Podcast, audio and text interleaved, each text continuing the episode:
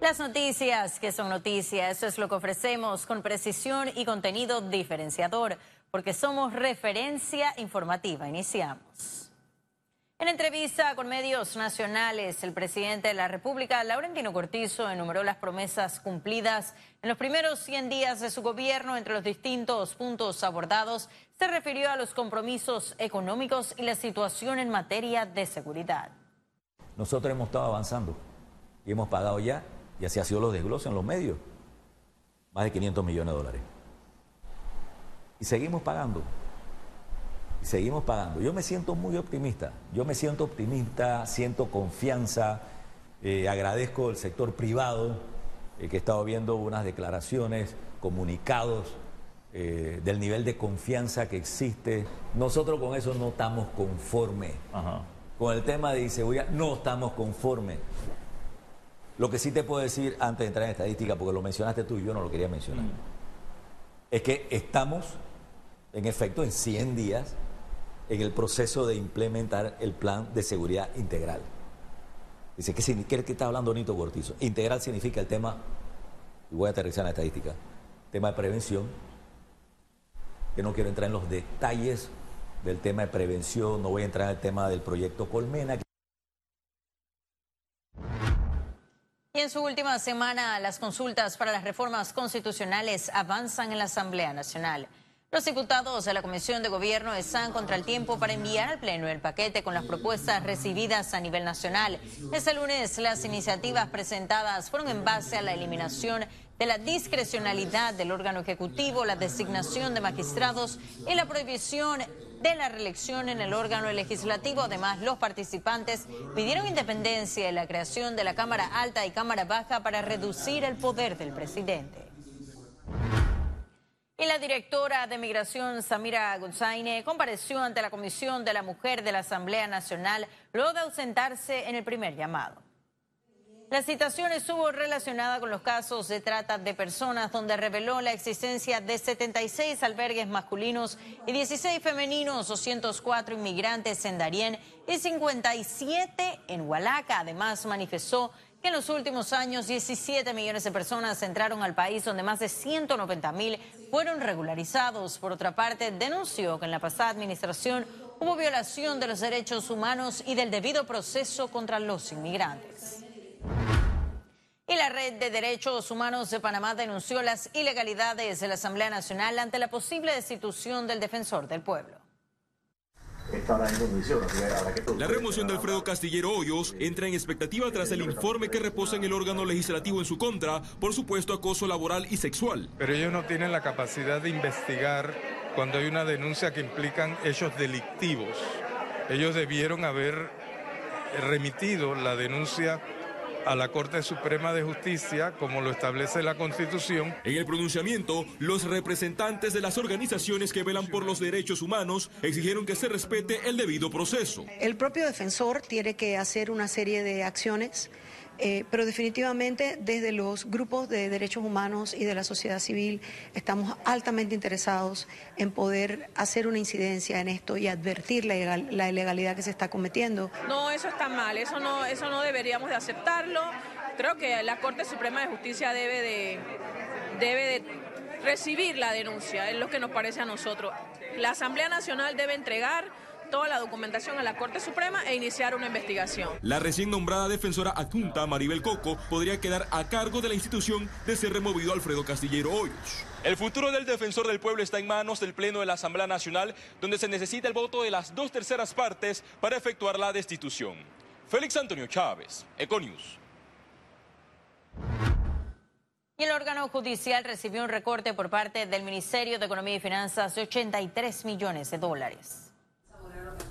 Los magistrados advirtieron que no habrá dinero para la carrera judicial que ha sido solicitada en reiteradas ocasiones por la sociedad civil para mejorar así la mora y la imagen de ese órgano del Estado. La Corte Suprema de Justicia solicitó para el próximo año 250 millones de dólares. Sin embargo, lo recomendado por el Ejecutivo fue de 166.8 millones en medio de un déficit superior a los 15 millones de dólares.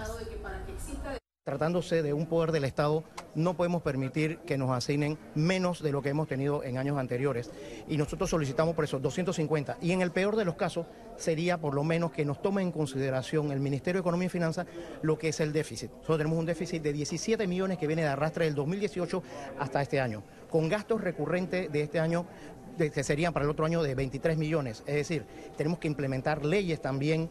Siempre se habla del tema de la implementación de la carrera judicial, no tenemos el, presupuesto adecuado para ello. Y si que se quiere hablar de excelencia de jueces, de juezas, de magistrados, de magistradas, en la carrera judicial, que no hablen de a dedo, que sean por meritocracia, tenemos que establecer la implementación de la carrera judicial.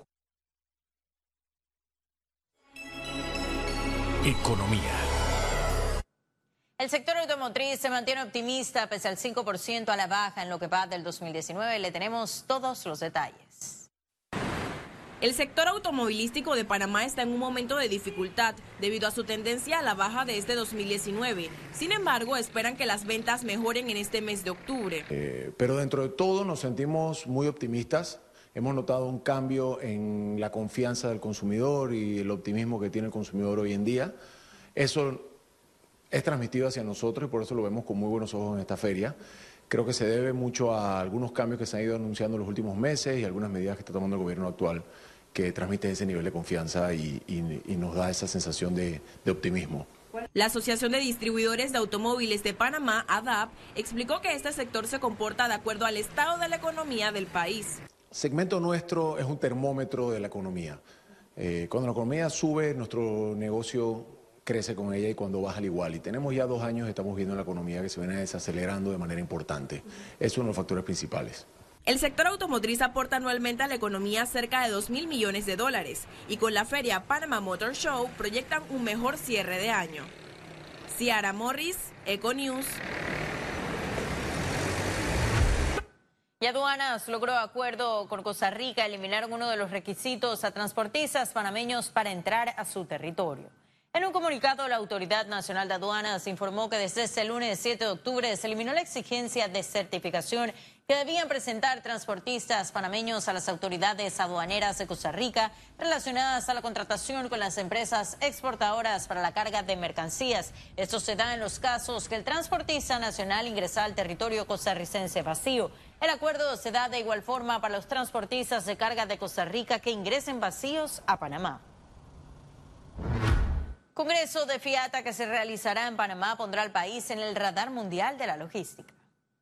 Ese fin de semana la Asociación Panameña de Agentes de Carga informó que Panamá ganó la sede para el Congreso Mundial de Fiata que se realizará en el año 2022. Según el Consejo Empresarial Logístico COEL, esta es una excelente noticia debido a que al recibir a más de 2.000 agentes de carga del mundo, Panamá se potenciará como hub y tendrá la oportunidad de identificar y corregir retos que nos hagan más competitivos. Ese Congreso se trata del mayor evento de logística a nivel internacional.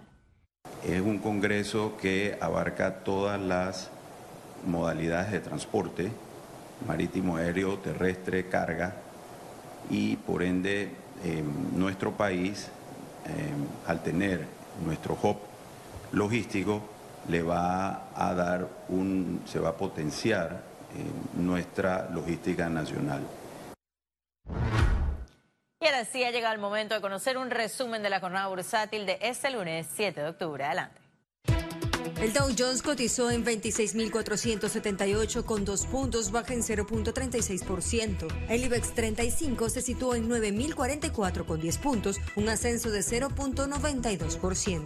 Mientras que la Bolsa de Valores de Panamá cotizó en 459.5 puntos, sube en 0.9% veamos en detalle el volumen negociado en la Bolsa de Valores de Panamá.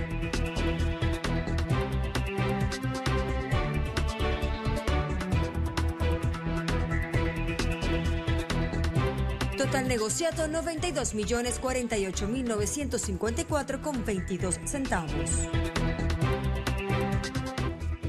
Y en breve estaremos de regreso con las notas internacionales. Pero recuerde, si no tiene oportunidad de vernos en pantalla, puede hacerlo en vivo desde su celular a través de una aplicación destinada a su comodidad. Cable on the go, solo descárguela y listo. No se vayan, que en breve estaremos de regreso con mucho más de la emisión de hoy de. Ya hablamos.